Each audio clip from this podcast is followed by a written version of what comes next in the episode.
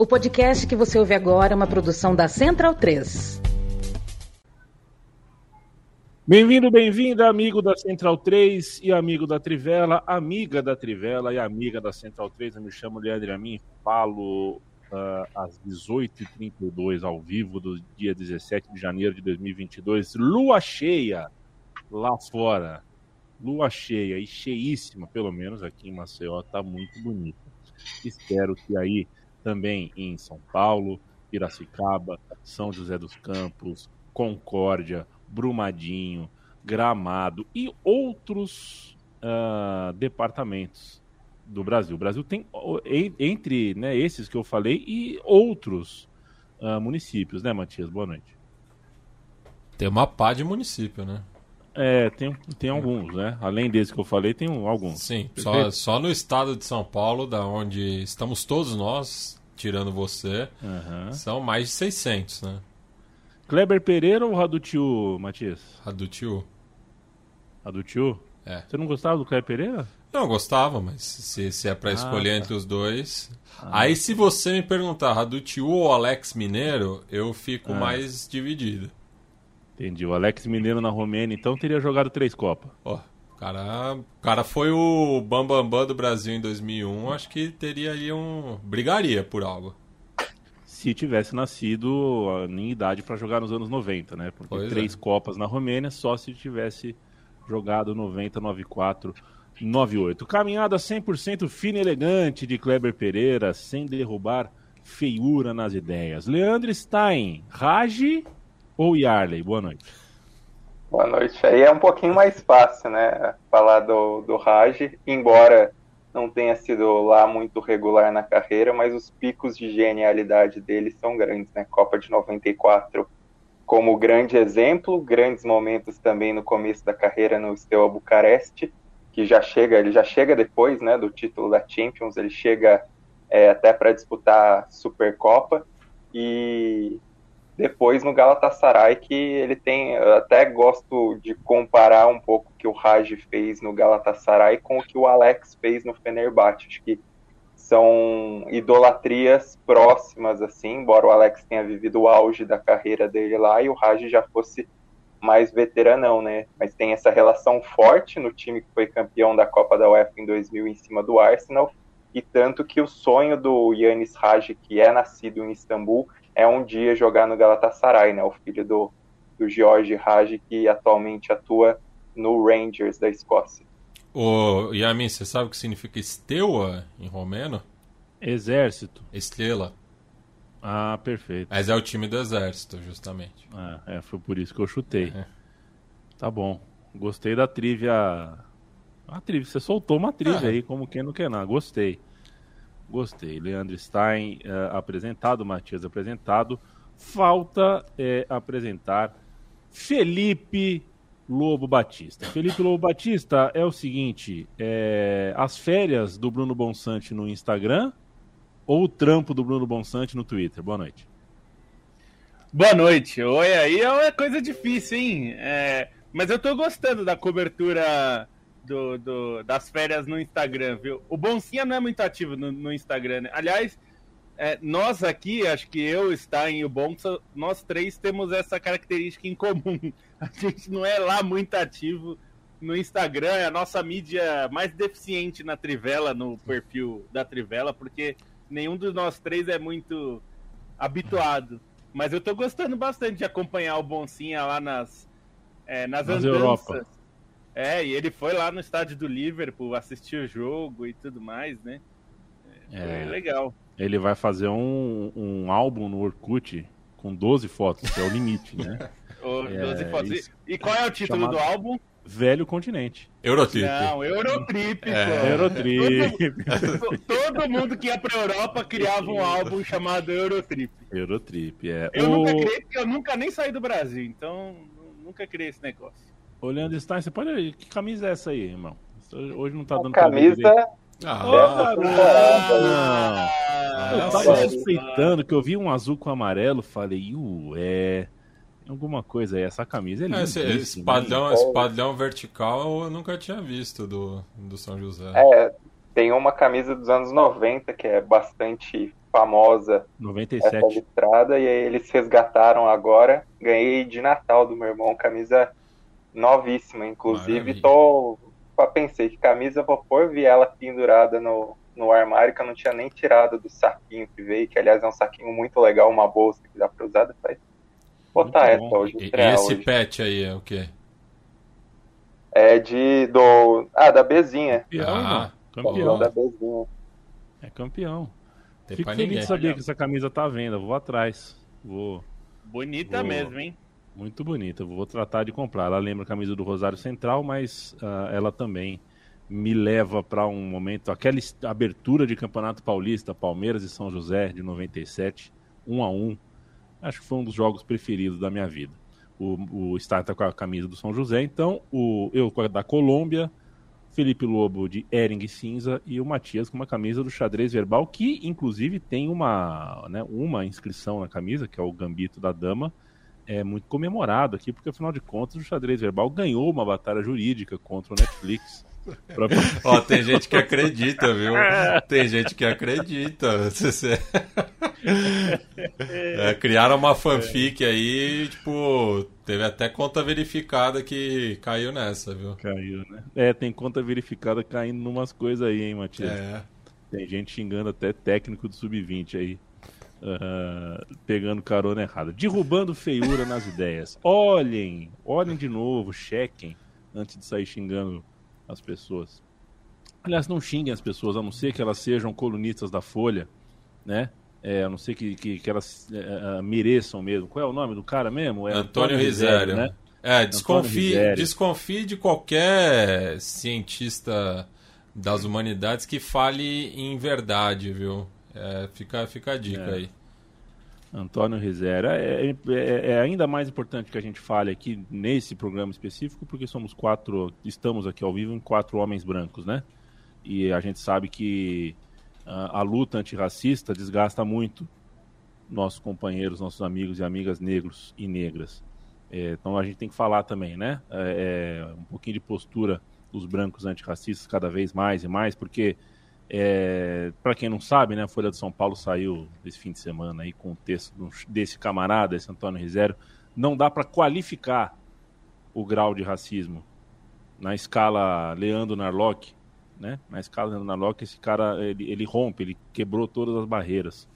E, enfim, quando alguém pergunta por que, que é importante um veículo independente estar aí firme e forte, mesmo com um 0,001% do orçamento de uma folha, mesmo lutando muito, né? Como a Trivela está há mais de 20 anos e a Central 3 está no 10. Por que, que é importante?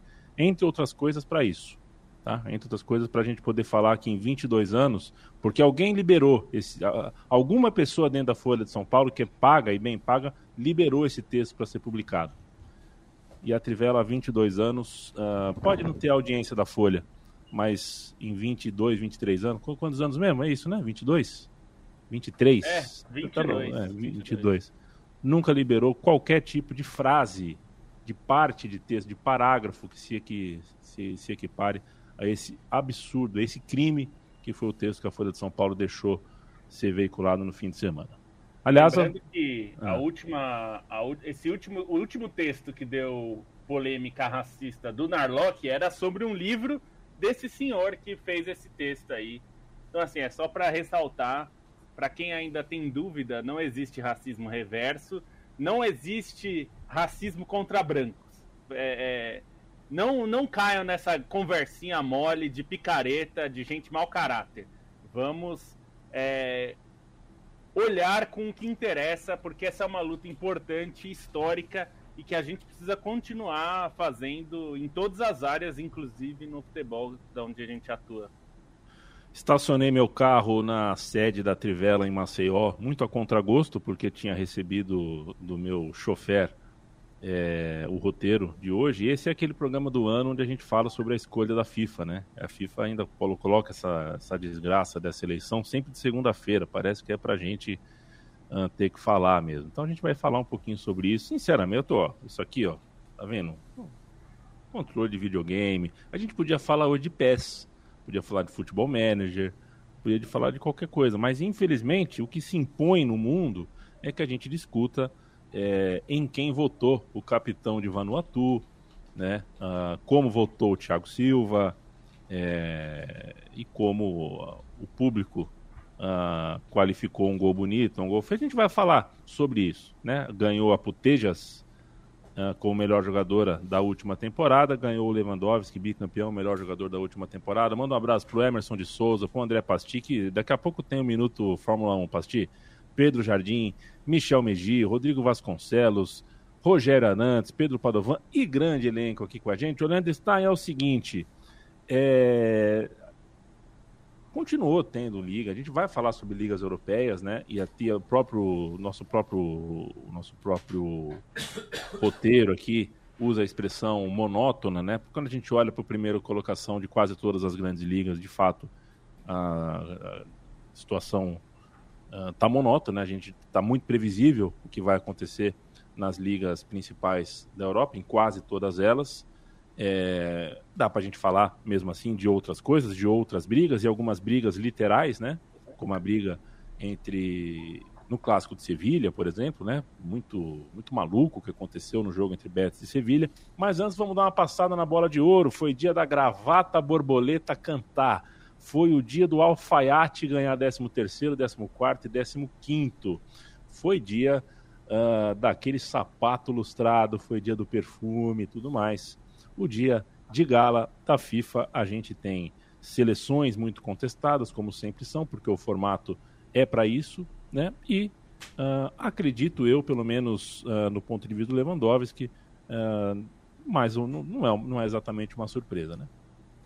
Não é uma surpresa, acho que até comparando um pouco com o que foi a, a, bola de ouro da France Football, esse prêmio The Best da FIFA, ele até pareceu uma consolação, né? Porque alguns vencedores importantes foram diferentes em relação ao prêmio da revista francesa. O Lewandowski, já que muita gente contestava o Messi exatamente é, em favor do Lewandowski, o próprio Messi falou que o Lewandowski merecia ganhar uma bola de ouro relativa a 2020. No fim das contas, o Leva ganha esse prêmio de 2021 também, lembrando que ele ganhou o The Best em 2020.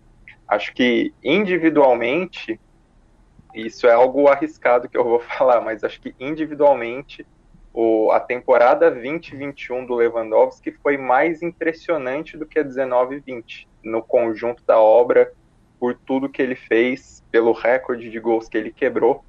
Porém, a temporada 19 e 20 foi mais vitoriosa, e aí você tem um emblema, um título de Champions League, você tem uma goleada é, memorável, épica e todos os adjetivos possíveis sobre o Barcelona, aqueles 8 a 2 que também pesam muito nesse contexto. Acho que o, 2020-21 faltou mesmo um título além da Bundesliga, mas individualmente o Lewandowski fez muito para merecer isso. Mas é aquela discussão que já houve na France Football e acho que não, não precisa é, alongar muito além disso, né? Porque, enfim, tem gente que acha que o Messi merece pela Copa América, tem gente que acha que o Lewandowski jogou mais bola é, pelo conjunto da obra com o Bayern, cada um com sua razão e no fim das contas cada um leva o seu prêmio. É, em compensação, no feminino, incontestável, né? Se a gente considerar a Alexia Putellas, que levou o prêmio da UEFA, levou o prêmio é, da France Football e agora leva o da FIFA, uma tríplice coroa para provar mesmo que é a melhor jogadora do mundo, embora bizarramente ela não tenha aparecido nessa seleção da FIFA Pro. E acho que as bizarrices maiores nesse dia de hoje de FIFA The Best foram essas seleções, né, que são votadas pelos 25 mil jogadores que são associados à FIFA Pro, que é uma uma associação de, de jogadores profissionais ao redor do mundo. É, a seleção feminina parecia assim, uma seleção mais histórica dos anos recentes das jogadores na ativa do que necessariamente as melhores do momento, né? Tanto que as três finalistas do prêmio de melhor jogadora do mundo não estavam na seleção do ano, que é inconcebível.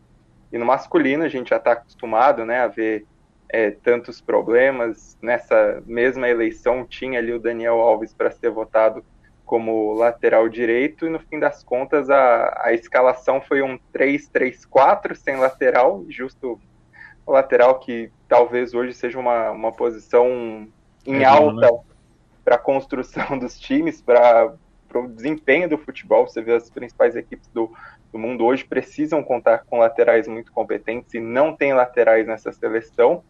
Um time mais ou menos para acomodar ali os, os jogadores, os medalhões, e não teve, acho que como é, maior ausência o Salah, e não teve também no gol o Mendy, com o Donnarumma no gol, sendo que o Mendy tinha vencido o prêmio de melhor goleiro, e aí com outro contraste em relação à bola de ouro que tinha ficado com o Donnarumma, né, o prêmio Yashin da France Football, o melhor goleiro da FIFA foi o Mendy, e aí um prêmio justíssimo, uma votação apertada em que os votos dos capitães de seleções serviram de voto de Minerva a favor do Mendy, acho que é um reconhecimento mais do que justo pela temporada dele com o Chelsea pelo altíssimo nível que ele exibiu na Champions, mesmo se for considerar o começo da temporada dele, estava sendo espetacular, né? Ele ainda está numa temporada muito boa, mas o começo da temporada era negócio absurdo. No feminino, com a Christiane Endler também, que acho que é uma goleira que leva um prêmio inédito, mas para quem acompanha o futebol feminino, sabe que ela é uma goleira que seja daquela, daquelas que atravessem fronteiras, assim, ampliam os limites da posição do futebol feminino, porque é realmente uma goleira espetacular. E aí, para citar também, o Chelsea ganhou, teve um domínio entre os treinadores, né? Levou tanto no feminino quanto no masculino. O Chelsea que já tinha recebido um prêmio em homenagem é, da France Football por, por ser o clube do ano, né? Por esse trabalho tanto no masculino quanto no feminino. E aí vence também é, os dois prêmios de treinadores é, acaba reconhecendo também esse momento do clube muito relevante nas duas frentes. Né? É, eu deixei aqui os dois segundos para ver se alguém uh, uh, emendava, é, mas enfim, não é um assunto, né, Lobo? Não é o. É, enfim, a gente fala que eu, eu, eu, tenho que fazer esse papel aqui, né? Eu acho, não posso mentir para vocês, eu acho essa eleição é, um porre, acho ela muito cheia de inconsistências, mas, enfim, já que ela existe, né, assim como certa vez a gente já viu a história do, do torcedor Nicolas brasileiro, ou do torcedor, me foge o nome, o pernambucano, né, do... do Marivaldo. Assim, isso, Marivaldo, assim como tem outras histórias bonitas com torcida, história com os jogadores, que são histórias bonitas, a história do Mendy hoje, né, um goleiro que tem uma história muito muito particular, muito uma história que é diferente de quase tudo que a gente conhece no futebol de topo no mundo. É, o gol do Wendel Lira quando ganhou o prêmio Puskas, né? Enfim, tem, sempre tem histórias interessantes. É, e acho que a gente tem uma delas aí hoje que é, é eu acho que é, é uma coisa de muito bom gosto quando acontece, que são as menções de fair play, né? Então a gente tem uh, um corpo médico dinamarquês sendo premiado, sendo homenageado por causa do, do caso do Eriksen na Eurocopa e outras coisas do tipo que eu acho que uh, vale a pena. Eu te deixo a opção. Você pode falar sobre as menções bonitas ou sobre as bizarrices. Bom, é... eu, eu acho que assim, as, as, a coisa, uma das coisas que tem mais relevância no, é, no, do prêmio da FIFA atualmente, eu acho que é mais o, o futebol feminino do que o masculino até. Porque é uma, é uma. Além dessas menções super legais de torcidas e tal, que isso é sempre legal mesmo. Mas eu acho que a parte do feminino é um. Eu acho que é uma visibilidade que, que é importante. Assim, é, no, se no masculino a gente é, fica considerando mesmo que é uma coisa, é, por vezes, até meio chata, né? É, mas acho que no feminino é importante. Eu até estava pegando as estatísticas da, da Alexia Putellas, não sei como é a pronúncia é, da região dela, né? Porque a Espanha é um conglomerado de países. Como seria se o Galvão Bueno falasse? Ah, não sei. Putellas. Ah, tá não sei, Putellas. Putellas. É, sei lá. É, mas, não, é que o, as estatísticas delas são muito impressionantes. Se a gente pegar nesta temporada, são 15 jogos e 13 gols. 11 assistências. 13, 13 gols e 11 assistências em 15 jogos pelo Barcelona. Barcelona é um time muito dominante na Espanha, mas é bom a gente lembrar sempre, para quem não acompanhou, Barcelona saiu atrás no futebol feminino, né? É, saiu atrás é, do Atlético de Madrid, por exemplo, de outros clubes é, de lá. O Real Madrid saiu mais atrás ainda, só agora que está se tornando um time, um time relevante. Chegou mata-mata é, da, da, Champions League. Mas, é, então, acho que é muito importante para o futebol feminino, é, justamente porque a gente está vendo uma jogadora de 27 anos que foi dominante, né? Como, como o Barcelona foi dominante na Liga Espanhola e na Champions League da temporada passada, ela foi arrasadora em todas as votações. E acho que é muito importante porque ela está mostrando, ela está fazendo algo, é, guardadas as devidas proporções, né? É, as temporadas dela, a passada e essa, é temporada de Messi, assim. Ela tá, ela participa de boa parte dos gols do melhor time é, da Europa no momento que está sendo o Barcelona no futebol feminino. É muita coisa, assim, ela está sendo muito importante. É, e eu acho que isso é bom porque, mais do que construir é, as boas histórias na época da Copa do Mundo Feminina, como a gente viu em 19, é legal chegar na Copa como a gente chega para masculina. A gente sabe quem é o Lewandowski quando a Polônia chega na Copa, o que ele está fazendo. Então, é, quando chegar na Copa e tiver um jogo da Espanha, a gente poder olhar para, pô, essa é a Alexia Putellas, é o que essa é, é, jogadora tá fazendo, é uma coisa histórica, né? Então, pra gente ficar de olho. Então, eu acho que hoje a importância do prêmio tá, é assim, é mais essas histórias e o feminino, porque o feminino ficou alijado dessa visibilidade muito tempo. Então eu, eu acho que vale mais destacar esse aspecto. Porque nos outros, assim, é, primeiro porque temporada, foi uma temporada difícil de medir, né? Normalmente se dá o prêmio para quem venceu, mas o Chelsea vencedor da Champions não teve um destaque muito claro.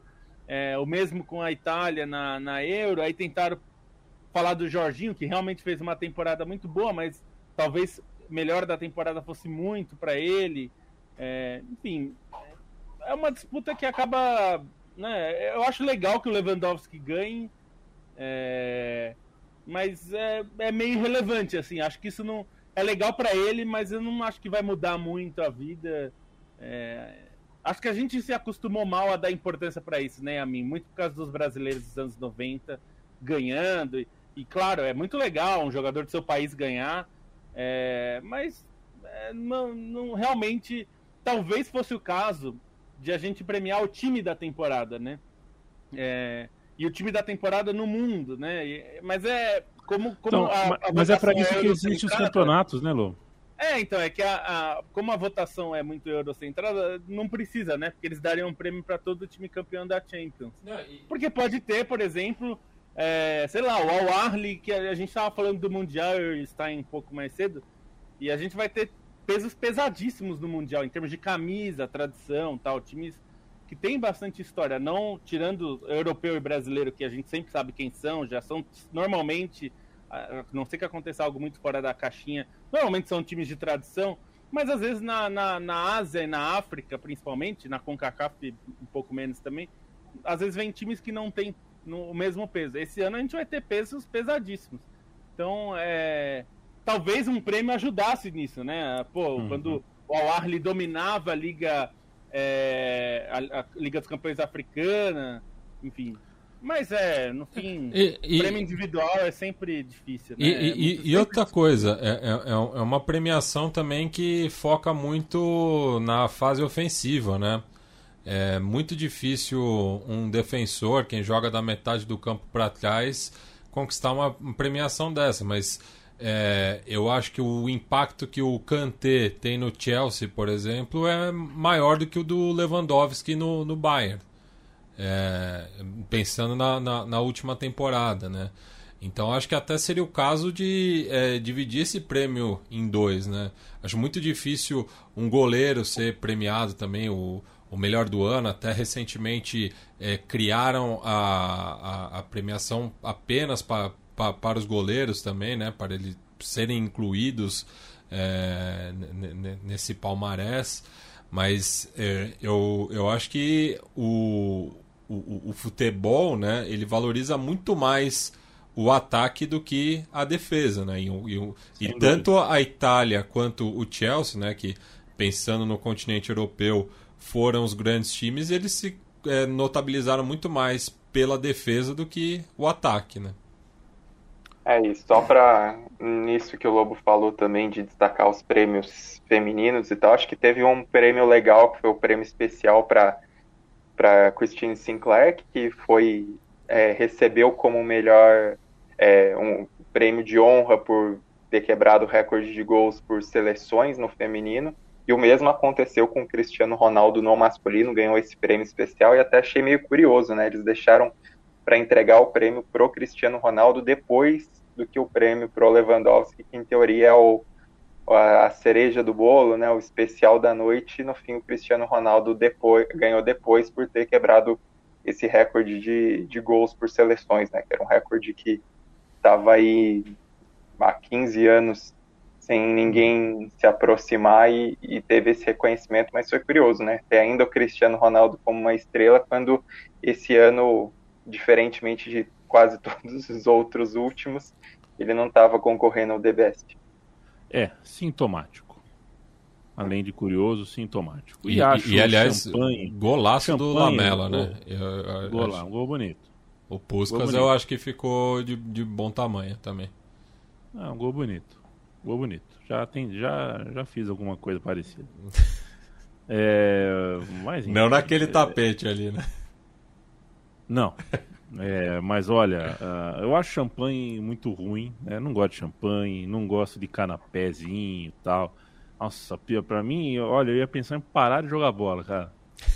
Passar o ano inteiro jogando bola a valer, campeonato importante, liga tal, e tem que meter a gravata borboleta e colar num rolê desse ficar ali tomando champanhe, depois na antessala. Não me chamem para esse rolezinho. Aliás, já me chamaram o tempo que eu escrevia para a ESPN Brasil, me chamaram para fazer o bola de prata, né? Eu falei, gente, é a última coisa que eu quero ver é jogador de bola de terno e gravata. Né? Me, me incluam fora dessa. E um abraço uh, ao nome, né? Fique, fique. Uh, um abraço para o Zé Trajano, né? ESPN Brasil, hoje, dia 17 de janeiro, uh, tecnicamente ela não existe mais. Né? A ESPN Brasil virou ESPN 1.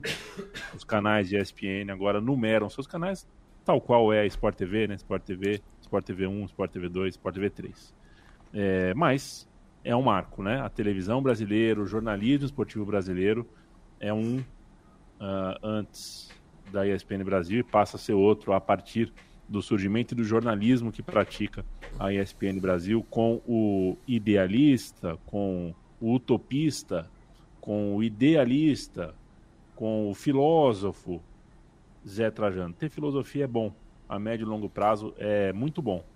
Quando a gente vê as coisas de um, um espectro mais amplo, mais abrangente, percebe a história dos 20, 30, 40, 50 anos, a gente percebe como não ter uma filosofia faz diferença em relação a quem conseguiu colocar o trampo numa linha, eh, mesmo que idealista, mesmo que utópica, que era o caso do Trajano no fim das contas não era nem tão utópico assim, nem tão, nem tão, nem tão fantasiosamente idealista assim. Conseguiu fazer jornalismo esportivo em excelência absoluta, conseguiu pagar o projeto comercialmente por muito tempo.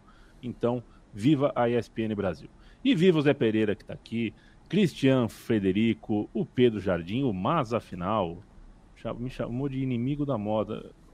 Seleção da Colômbia, essa é a camisa mais bonita do mundo. Acho que ele está falando do terno e gravata. Ah, perfeito, perfeito. Você vê é. como você pega as coisas fora de contexto, né? É. Já ia te xingar, já, mas afinal.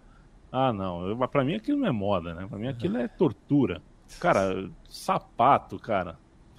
Você acha que eu nunca mais vou pôr um sapato? Depois da pandemia, eu não vou pôr um sapato nunca mais na vida. Eu critiquei. Vitor Amatucci, meu irmão de vida, me colocou de padrinho no casamento dele. Eu falei, cara, de que lado você tá, meu irmão? Você me conhece, cara. Vai me pôr de padrinho. Pelo menos o padre era o Júlio Lancelotti. Isso foi Olha legal. Só, o maior discurso. Pô, o discurso do padre.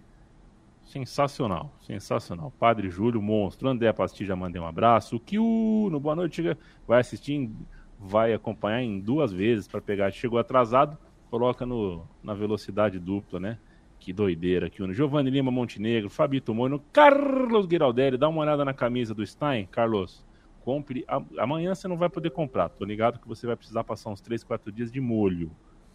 É, né? Tá acabando aí, você tá com um quadro covidal.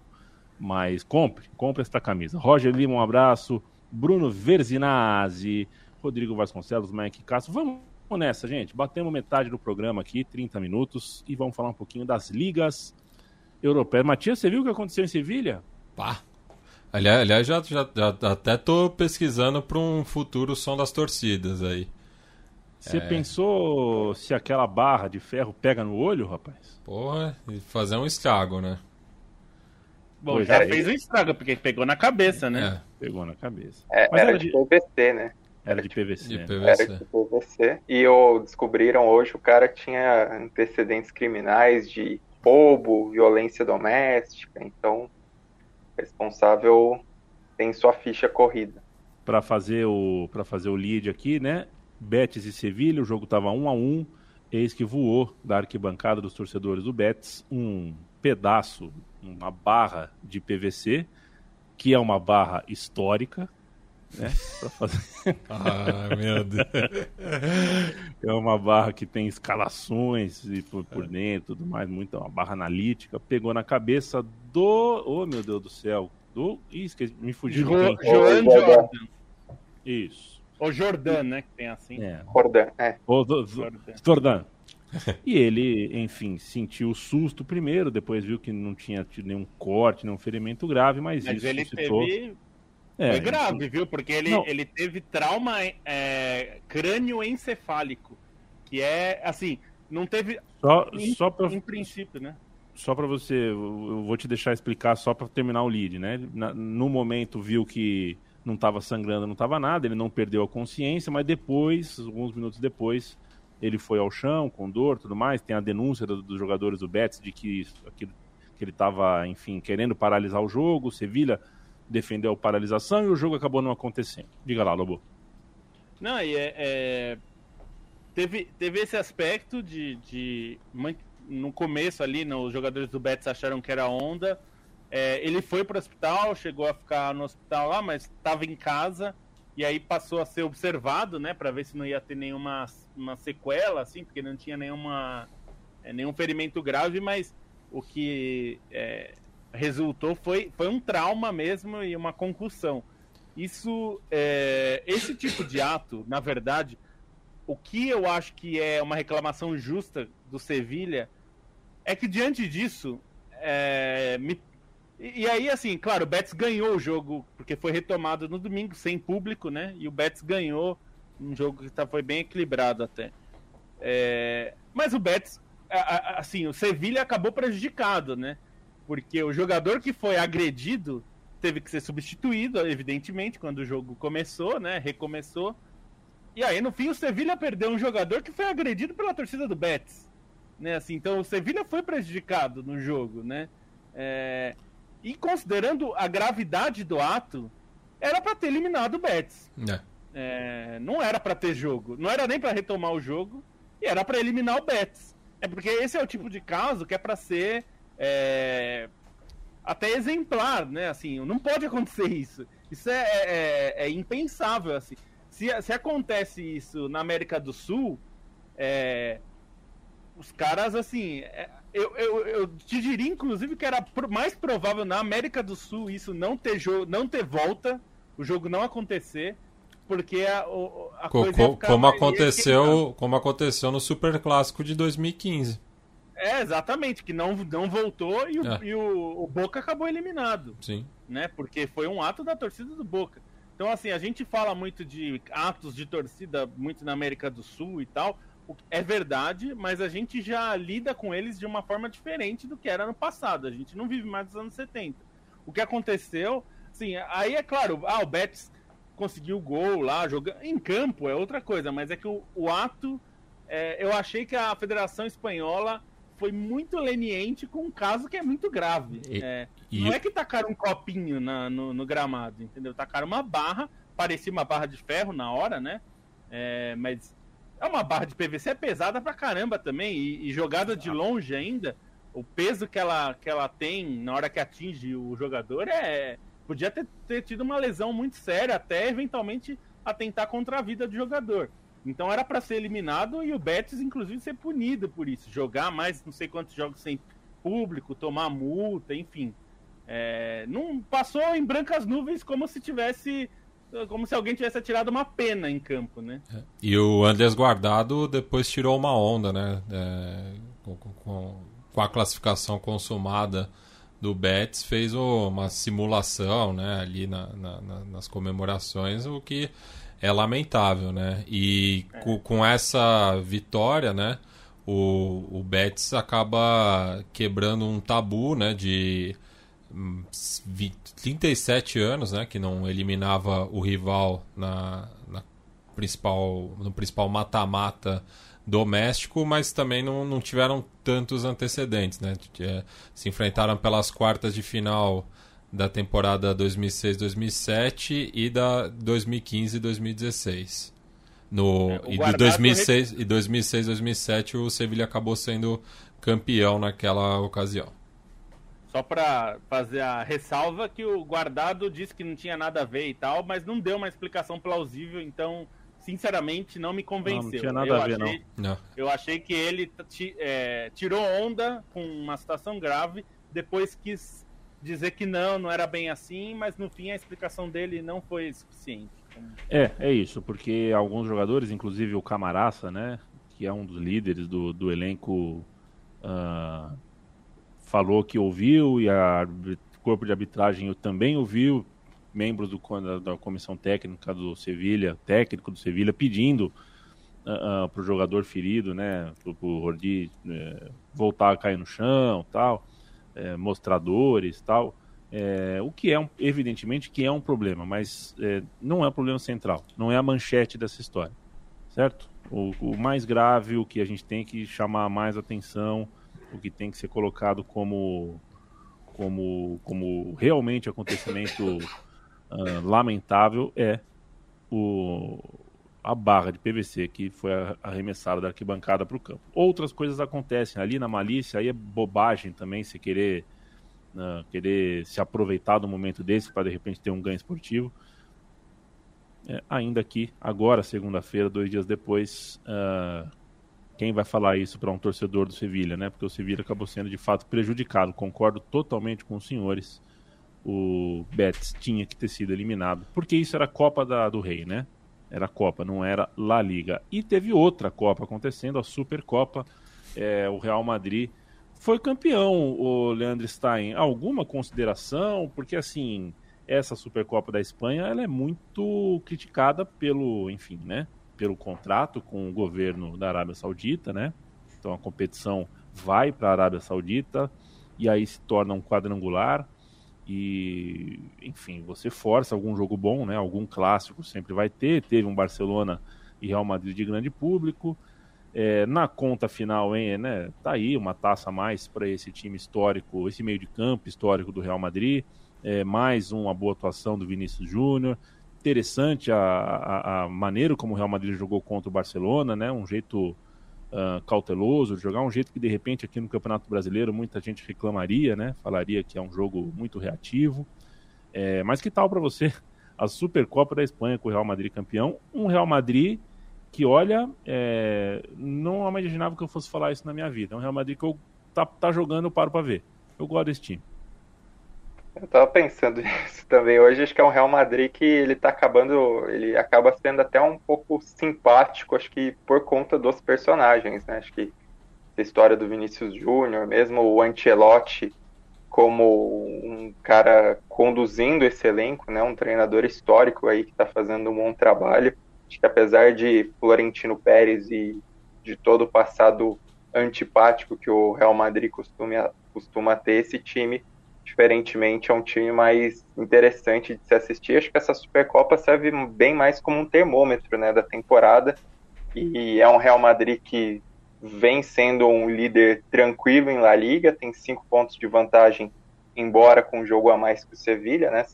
É importante de ponderar, mas ainda assim, pelo futebol exibido, assim, até comparando com o Sevilha, que é um time que ganha muito mais a conta gotas, é, esse Real Madrid se mostra muito mais preparado para reconquistar o título espanhol e até para fazer uma campanha marcante na Champions. Acho que essa conquista da Supercopa serve como referência a isso, né? O time é, venceu o Barcelona, teve uma partida segura até construir o placar contra o Atlético Bilbao, tomou um pouco mais de, de pressão ali no final só, e acho que vale um pouco para valorizar entre as muitas peças do Real Madrid também o Modric, né, que é um cara que acho que tem um peso histórico muito grande, que às vezes a gente até não considera tanto num período histórico que tinha Cristiano Ronaldo para ser o grande protagonista, o Benzema gastando a bola, acho que o Modric fica às vezes até um pouco de lado ali, embora tenha sua bola de ouro na prateleira, mas é um cara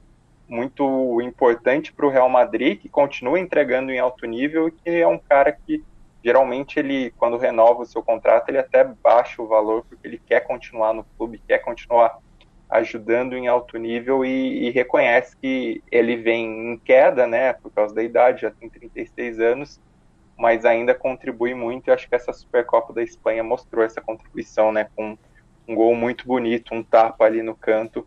Que é um personagem que merece destaque no Real Madrid que vem muito forte para conquistar o título espanhol numa campanha que tem o Sevilha como perseguidor ali. O Betis faz uma, uma campanha bem digna brigando por Champions. e acho que até isso botou pimenta ali no que aconteceu na Copa do Rei.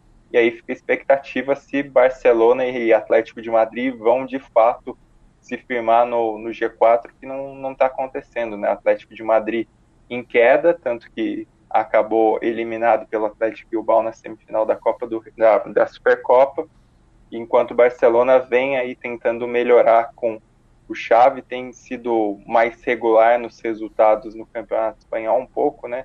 é, tem empatado ainda bastante, mas não tem sofrido tantas derrotas, mas ainda é um time que tenta se impor ali numa disputa pelo G4 que é bastante interessante na Espanha, mas que não tem aquele Barcelona contra Real Madrid ou aquele Atlético de Madrid contra Real Madrid que a gente se acostumou nos últimos anos, né? O Sevilha quem mostra ainda ter gás para acompanhar esse Real Madrid que vem realmente apresentando o melhor futebol da Espanha.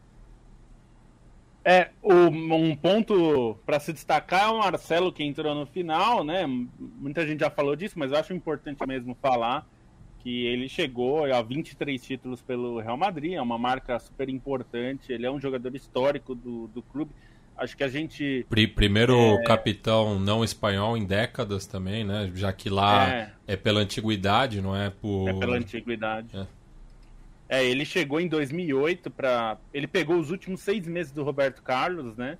E se tornou o herdeiro do Roberto Carlos em seguida já. Então é um jogador histórico. E olha, eu vou dizer para vocês o seguinte: é, a gente falou no último programa sobre convocação, tal, enfim. É, e eu te diria que se o Marcelo fosse titular do Real Madrid, tivesse jogando bem, né? Ele, ele não tá jogando, então não dá para saber muito mas se ele estivesse jogando bem, ele era candidato a ir para a Copa, porque os laterais esquerdos brasileiros, hoje, o único que acho que está em nível alto é o Arana, do Atlético, porque Alexandro e Renan Lodge não estão bem, é, não estão jogando bem.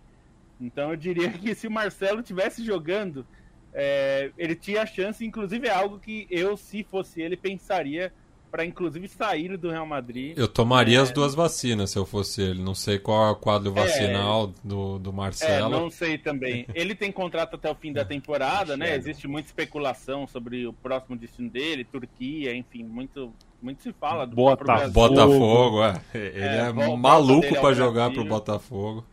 É, não, não sei, mas é, eu acho que existe é, acho que é bom a gente respeitar a história do Marcelo pelo jogador que ele tem sido ao longo desses anos todos no, no, Real Madrid. Ninguém fica tanto tempo no Real Madrid se não for um jogador de alto nível. É, é, é isso... Pelo menos estrangeiro, né? Espanhol pode até ter outras Sim. razões. Estrangeiro, capitão do Real Madrid, negro, né? Que é raro. Pensa os capitães do Real Madrid, tenta lembrar de um negro. Eu nem sei se é o primeiro negro, tá? Eu só tô pensando, do tempo que eu acompanho, eu não lembro de ter um negro vestindo a braçadeira de capitão do Real Madrid, eu acho que tem um simbolismo aí também. É, isso posto, é, seria legal o Marcelo para o Catar para ver se ele faz uma Copa do Mundo boa. Provoquei, hein? Soltei um veneno, hein? Soltei, Tem isso também. Dei uma venenada. A verdade é que ele foi mal em 14 e foi mal em 18. Na verdade, ele foi muito mal em 14 e medíocre, razoável em 18. Tá na hora de jogar mais uma Copa do Mundo. Não sei se vai ter essa chance. Me parece que tá difícil, mas. Acho que não, é. né? Acho que não. Mas. Eu apostaria no, no Guilherme Arana como titular. Eu acho que ele vai tomar essa posição ainda, até por, por a concorrência tá fraca. Mas tem o Caio Henrique, que o Edson Santos abriu, lembrou. No texto da convocação eu lembrei É. disso. Se for para testar alguém, testa o Caio Henrique, que até já virou meia, ponta, já jogando de tudo quanto é lugar lá. E jogando pra cacete na França, viu? Ele E e, o tem Paquetá estão E destruindo. tem na o. Oliveira, né, Stein? O Oliveira, lateralzinho do São José, fez um grande 2000, uma grande pandemia. O Oliveira fez uma grande pandemia. Não sei onde está, mas o Tite podia ficar de olho. Mas o Tite é um elitista. É, na Premier League, Manchester City está 11 pontos na frente, a mesma distância o Paris Saint-Germain conserva em relação aos seus concorrentes do outro lado do Canal da Mancha. Puta que pariu, hein? Que beleza isso. Ficou bonito demais. Na Alemanha, a gente tem o Bayern de Munique sustentando seis pontos de vantagem. E eu quero uma palavrinha sobre a melhor disputa da temporada até agora. A gente ainda vai falar um pouquinho de, de, de Copa Africana. É, mas que tal, o, o, o Stein, essa disputa aqui? Ah, é bom registrar que a gente grava isso aqui segunda noite. E há pouco o Milan foi bastante prejudicado contra o Spezia em casa. A Federação Italiana já pediu desculpa, né? É, O árbitro pediu desculpas na hora, né? Na hora que ele percebeu a cagada. O cara pisou no tomate bonito, mas a disputa tá boa. A disputa tá boa e Milão, a tempo, não vê os dois times ah, brigando pela primeira posição. É o campeonato mais aberto de todos, né? Desses, dessas cinco grandes ligas. A Inter, com 50 pontos, vem de um empate contra a Atalanta, um jogo bastante movimentado. O Milan, com 48, com essa derrota em casa para o Spezia, né? Que era um jogo que poderia tomar liderança. O Milan teve controle durante grande parte do jogo, fez um primeiro tempo muito bom em que o goleiro Provedel é, acumulou milagres para segurar o Milan, ainda que o Rafael Leão tenha marcado o primeiro gol, mas no segundo tempo o Milan baixou um pouquinho o ritmo, deixou o Spezia chegar um pouco mais, e aí depois desse lance absurdo do gol anulado do Júnior Messias, né, pela vantagem não concedida, o Spezia no último minuto ainda pegou e marcou o gol da vitória, então o Milan fica com 48, e o Napoli com 46, que venceu hoje também o Bolonha fora de casa por 2 a 0 É um time que é, tenta se manter na briga depois de sofrer uma quedinha, né? Até chegou a perder para o Spezia também recentemente. É, o Napoli teve, tem um elenco mais curto que os, os dois principais concorrentes, isso é um fato. Sofreu com muitos desfalques, ainda sofre, né? Tem jogadores importantíssimos na Copa Africana de Nações, o Koulibaly, o o Anguissá, é, teve o Osimhen, o agora voltando, né, que sofreu uma lesão facial e até por isso ele pediu para não ser convocado para a Copa Africana, para a Copa Africana, mas hoje é, já entrou no segundo tempo, já participou dessa vitória sobre o Bolonha e é um, um time que acho que teve um começo muito acima das expectativas, né, com o Luciano Spalletti, é, vinha fazendo realmente um bom campeonato, mas faltado muito nos protagonistas e aí, quando começaram a ocorrer essas lesões, esses problemas de elenco, e o elenco é naturalmente mais curto pelo investimento inferior ao da dupla de Milão, não conseguiu manter o ritmo nessa virada do ano, mas ainda, ainda tem boas perspectivas, né? Pensando que é, tem apresentado um bom futebol, são só quatro, quatro pontos de diferença em relação à Internacional, acho que e dá para brigar. Os três times, acho que de certa maneira superam um, pouco as expectativas, né? A Inter, quando se esperava uma queda depois da saída do Conte, o Simone Inzaghi tem feito um trabalho fantástico, é, mesmo perdendo jogadores importantes, encontrou novos prota protagonistas, que o Çalhanoğlu vem jogando na Inter, por exemplo, é um negócio excepcional. É, enquanto o Milan existia dúvida se era um time para agora, por ser um time muito jovem. O próprio campeonato passado, né, começou na briga pelo título, depois sofreu uma queda, mas ainda vem se mostrando competente nesse sentido. E o Napoli, que não era exatamente um candidato ali às primeiras posições, né? Acho que se conquistar a vaga para Champions já é um, um feito, considerando as perspectivas de antes do início da temporada, mas está aí na briga, então acho que é uma, uma briga aberta nesse sentido. A Inter vinha sendo bem mais confiável, né, emendando vitória após, após vitória, com uma série invicta muito grande para tirar a diferença em relação aos primeiros colocados, mas é um campeonato em alto nível dos três, né? Acho que não dá para para falar muita coisa desses três aí pela maneira como eles têm desempenhado nesse início de campanha, né? Um rendimento muito alto aí com 50 pontos. Se for comparar, por exemplo, eles estão no nível do PSG na Ligue 1, que tem um contexto muito mais fácil à sua frente. Né? Acho que das grandes ligas aí eles só só estariam um pouquinho para trás do Manchester City, que é outro negócio absurdo, muito fora da curva. Mas de ter esses três times tão competitivos, tão bem juntos, que só valoriza a Série A nessa temporada em que talvez alguns desses campeonatos em fevereiro já a gente já desencane de, de procurar quem que vai ser o campeão. É. Mas é tri... Diga lá, Lobo. Não, é, é, que o, Milan na temporada passada que fez um primeiro turno excelente, né? Pareceu que é, ia brigar até o final pelo título e acabou caindo muito depois, né? A, a Juventus passou, o Milan chegou, ficou em, em segundo lugar, né? É, aliás, a Juventus não. É, o Milan ficou em segundo lugar, mas perdeu o rendimento no final e a Inter acabou ganhando com mais facilidade do que se imaginou, né? Dessa vez a briga está sendo forte desde o começo é, e parece, ao que, ao que tudo indica, vai continuar assim até o final. É, acho que é ótimo para o campeonato italiano que tenha mais, até Espero que o, o Napoli consiga melhorar e, e continuar, estar, estar nesse grupo aí dos três que brigam pelo título, porque é importante para o campeonato italiano, é importante para. Muita gente falava né, da, do campeonato italiano ser monótono, como foi mesmo em relação a títulos, né? E é importante que esses times consigam chegar é, numa disputa de título e brigar mais. O, o, Milan e a Inter ficaram muito tempo longe da, da briga pelo título e também da Champions até, né? Então é, é importante mesmo. E, e, destacar o campeonato do Tchalhanoglu, que tem feito, ele tem ido muito bem na Inter, é um jogador bem importante. E o Rafael Leão, na, na no Milan, para mim, tem sido um jogador muito bom nessa temporada, uma temporada que o Milan não tem conseguido contar com o Ibrahimovic tantos jogos por causa também de ele teve algumas lesões. O, Giroud tem sido importante, é um jogador que é sempre confiável, né? Ele sempre entrega, ele não é brilhante, mas ele entrega o que se pede dele. Então, espero que a disputa dure até o final, não seja como ano passado que o Milan acabou caindo um pouco de rendimento, né?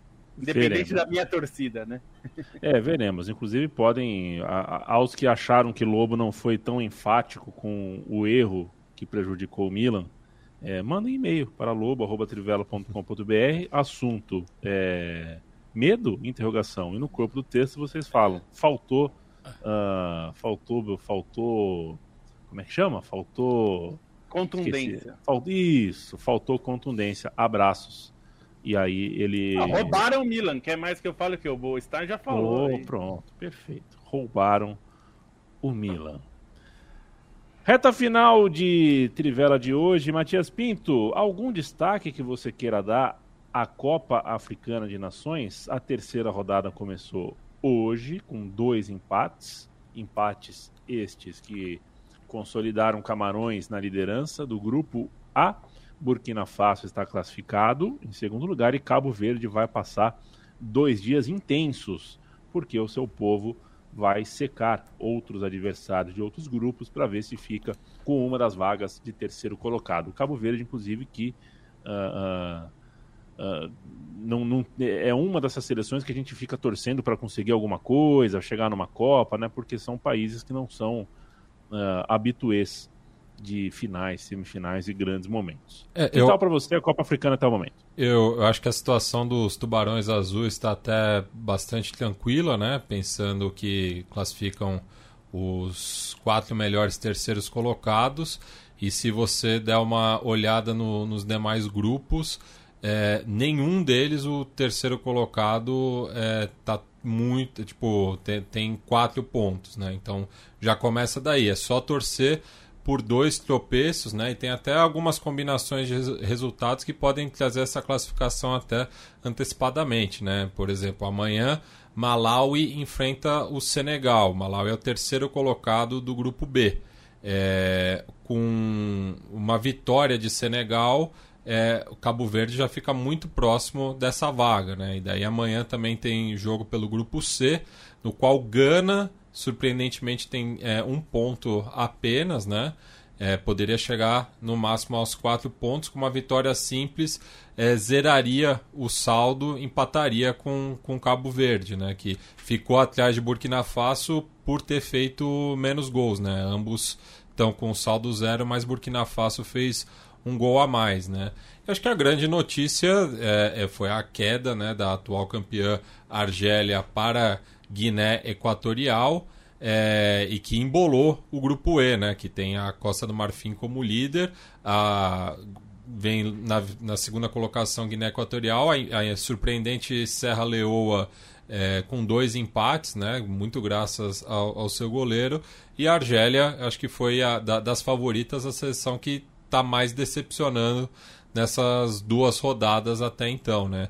Interessante também o, o, o grupo D, é, com a Nigéria já classificada, mas você aí tem Egito, Guiné-Bissau e Sudão, né, brigando pela segunda vaga e um absurdo, né, o que foi a, a arbitragem nesse jogo que é, os Jurtos foram é, derrotados pe pelo Egito complicou a situação da, da outra seleção lusófona, né? Que agora precisa vencer a Nigéria é, e também pensar aí na, numa possível combinação de resultados para classificar é, ou como terceiro colocado ou dependendo aí da, de, é, da derrota do Egito, né? E daí pensando na questão do saldo é, para o Sudão. Então, é, acho que são esses os destaques, né? da Copa Africana de Nações. Então acho que a situação para Cabo Verde está até bastante tranquila. Acho que o pessoal lá do, do arquipélago, bem pro, o que é muito próximo do Brasil em relação ao restante do continente, está é, tranquilo.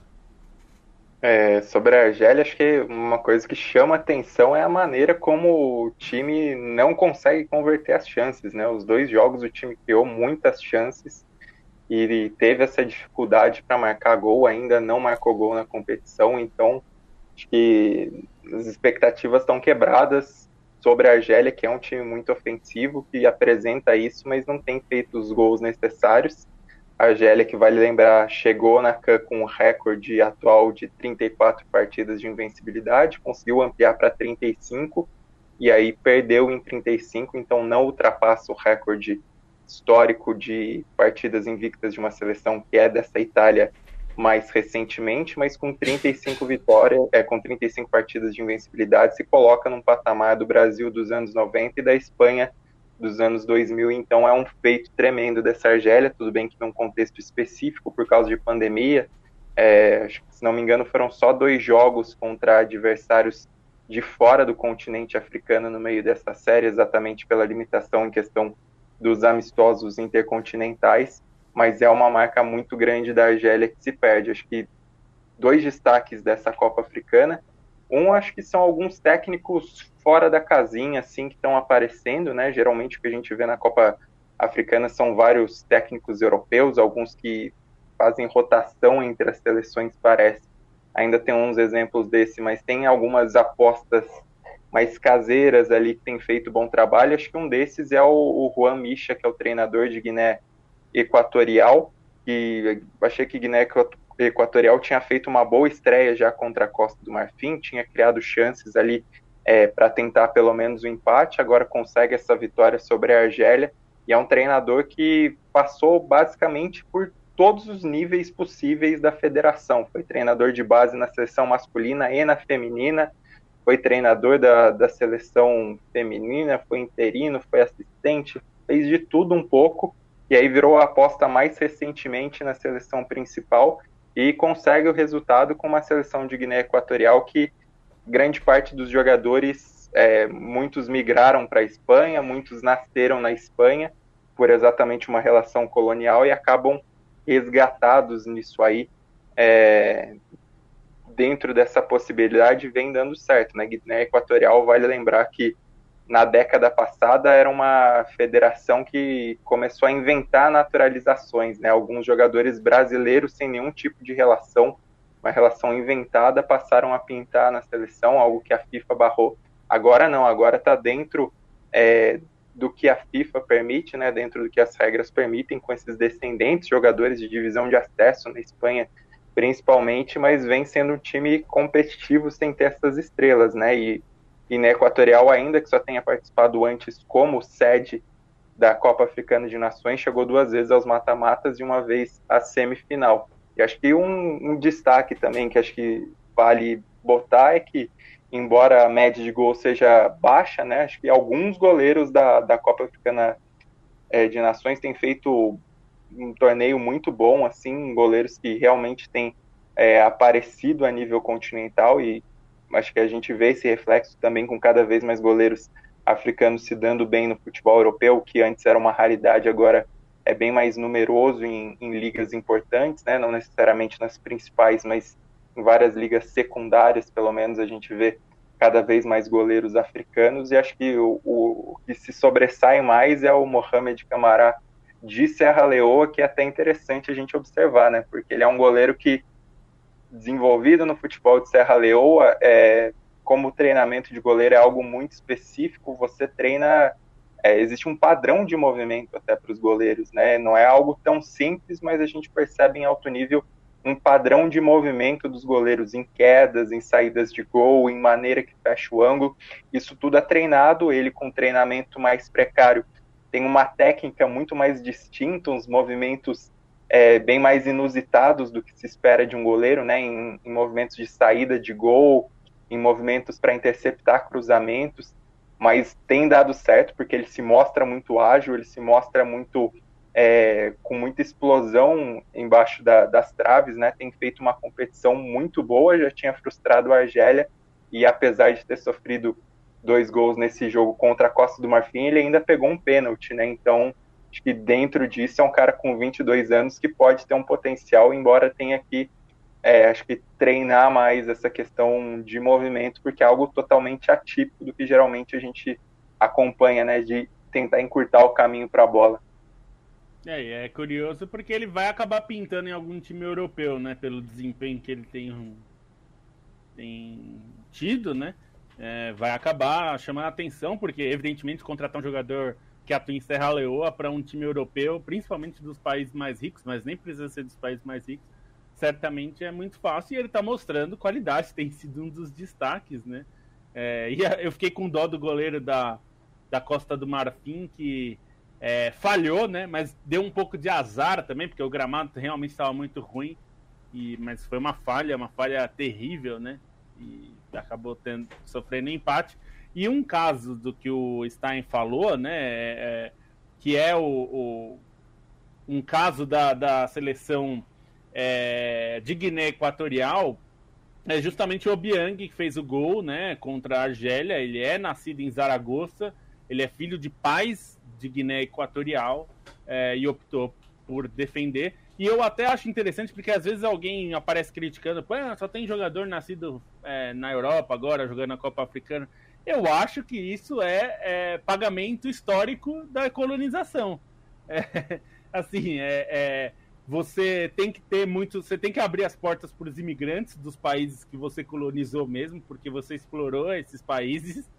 E, e é normal que muitos, muitos jogadores, como Marrez, como enfim, vários jogadores que, que nascem é, fora da, da, da, do, do país que eles defendem, mas porque defendem o país dos pais ou o país do avô, enfim, é, dos avós. Então, eu acho que é perfeitamente justo. E eu acho que também tem que ter. Tem, a gente tem que tomar cuidado para não, não virar uma crítica vazia, porque também a FIFA não é, é não é supranacional, no sentido de que ela não pode acabar com a, com a autonomia de cada lugar. Você não pode deixar. Ele tem um jogador nascido em Zaragoza, ele tem direito à nacionalidade espanhola e ele é filho de é, pessoas de Guiné Equatorial, então ele tem nacionalidade de lá.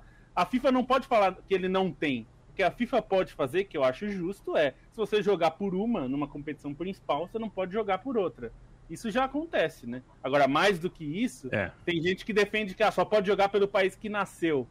É, o Thiago, o Thiago Alcântara jogaria pela Itália, lugar que ele mal morou, porque ele nasceu em Bari, quando o pai dele jogava na Itália, mas ele cresceu na Espanha. Então, difícil, né? Sim. Não pode ser assim. Bom, senhoras e senhores, este foi o podcast da Trivela do dia 17 de janeiro de 22. Toda segunda e toda quinta a gente chega com uma edição nova. Matias Pinto. Matias acabou de falar um tá tranquilo. Sabe de que, que eu lembrei, Matias? Eu lembrei de tá tranquilo, tá favorável. Você se recorda do tá tranquilo, tá favorável? Sim, era MC Bin Laden, né? Isso, garoto. É. Mas que memória boa que você tem, rapaz. MC Bin, cadê você, MC Bin Laden? Hoje começa uma coreografia. É, assim, o, o, o, o, é, fazia. É, não, era tá tranquilo, tá? Era É. pano no peito, assim, É. né? O, o, o hang loose no peito. É um... De luz no Curioso. peito. MC Bin Laden liga, que, que não conseguiu visto para os Estados Unidos. Né?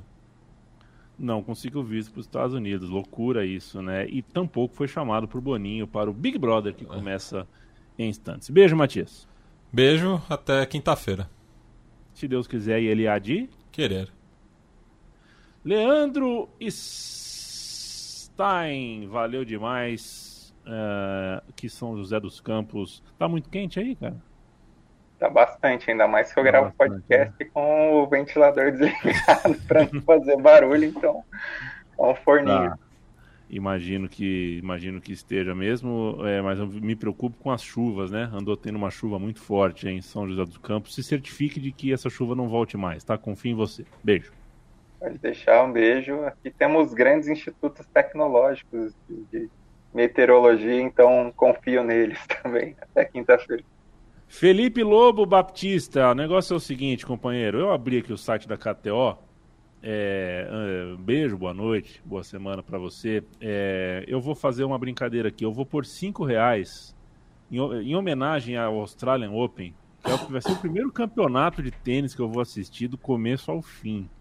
Vou assistir um, um jogo por dia. Agora eu sou Australian Open Futebol Clube. É, e eu vou apostar aqui, ó. Deixa eu ver um jogo que tá mais ou menos equilibrado. Aqui, ó. Philip, Philip Koch, oh, Philip Kohlschreiber contra Marcos Sequinato. Tá pagando 2,80 a vitória do Sequinato. Posso pôr cincão aqui, Lobo? É, O dinheiro é seu, né? Não sei. Realmente, não, não, não, Não? não conheço tênis o suficiente pra para poder né, opinar nesse assunto. Se o Bruno Bonsan estivesse aqui, provavelmente a gente diria qual O, desses dois. o, o Leandro e a mim po- poderia ter inventado dois jogadores que eu não, não saberia. É, Lobo, você evitou, você hesitou e só os sábios hesitam. Eu não vou hesitar, não. Eu vou pôr 5 reais na vitória do Marcos Sequinato. Fazer aposta. Não é possível apostar no evento. Ah, foi o que eu fiz. Devo ter feito alguma coisa Já errada. tem a, a KTO, inclusive, como lembrou um nosso amigo André Pasti aqui, dá pra apostar até no BBB, viu? Se você já quiser apostar no vencedor do BBB, já pode, inclusive. É, Eu vou esperar, já eu vou o- esperar o Chico já é Barney é, É, já dizer, botar né? o favorito pra, porque ele sempre acerta. O que, é mais É, fácil? pro- A Eslovênia numa Copa ou a Eslovênia ganhar o Big Brother Brasil? Pois é, e o mais louco é que Eslovênia parece nome de pessoa mesmo. Eu nunca tinha parado pra pensar, né? Tipo, tem totalmente plausível uma pessoa se chamar Eslovênia. Bom, eu tenho um parente no Maranhão que, que. um tio avô, na verdade, que o nome dele é Valkman. Valkman. É sério, é verdade isso. É. Valkman. Beijo, Lobo. na época, né, que isso era muito popular, era um ob- objeto muito popular. Né? Eu tenho medo de Beijo. saber o no- É, eu diga. tenho medo de saber o nome do filho dele. Boa noite, Lobo. É, o não Disque Man. Não sei. Não, aí devia ser iPod, né? É. iPod, iPod. E um beijo vai- você aí, Matias, Stein, a todos. A Quinta-feira estamos de volta.